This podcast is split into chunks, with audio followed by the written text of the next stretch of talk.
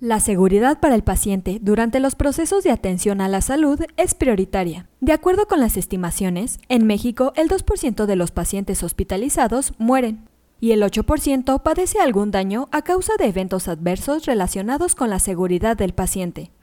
Por lo anterior, en este episodio te compartimos algunas acciones que debes tomar para mejorar la seguridad del paciente. Comenzamos.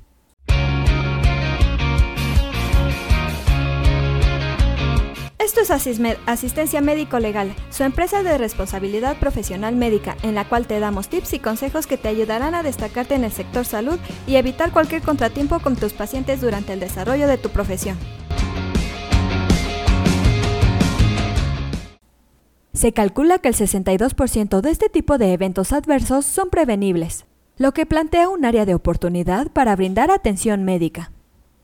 Para atender esta problemática, el Consejo de Salubridad General y la Dirección General de Calidad y Educación en Salud desarrollaron mesas de discusión para identificar aquellos aspectos que deben seguir los establecimientos que brindan atención médica en beneficio de los pacientes. Este fue el inicio de las ocho acciones esenciales para la seguridad del paciente, las cuales aplican tanto para los entornos hospitalarios como ambulatorios. Las ocho acciones y sus objetivos generales son las siguientes. En primer lugar, debes poner atención a la identificación del paciente. Mejorar la precisión de la identificación del paciente y unificando este proceso en los establecimientos del sector salud, esto lo debes realizar utilizando al menos dos datos que permitan prevenir errores que involucren al paciente equivocado. En segundo lugar, tenemos la comunicación efectiva. Debes mejorar la comunicación entre los profesionales de la salud, pacientes y familiares a fin de obtener información correcta, oportuna y completa durante el proceso de atención, y así reducir los errores relacionados con la emisión de órdenes verbales o telefónicas. En tercer lugar está la seguridad en los procesos de medicación. Procura fortalecer las acciones relacionadas con el almacenamiento, la prescripción, transcripción, dispensación y administración de medicamentos y así prevenir errores que puedan dañar a los pacientes. Un cuarto punto es la seguridad en los procedimientos. Refuerza la práctica de seguridad ya aceptadas internacionalmente y reduce los eventos adversos para evitar la presencia de eventos centinelas derivados de la práctica quirúrgica y procedimientos de alto riesgo fuera del quirófano. Un quinto punto es la reducción de riesgos de infecciones asociadas a la atención de la salud. Ayuda a reducir las infecciones a través de la implementación de un programa integral de higiene de manos durante el proceso de atención.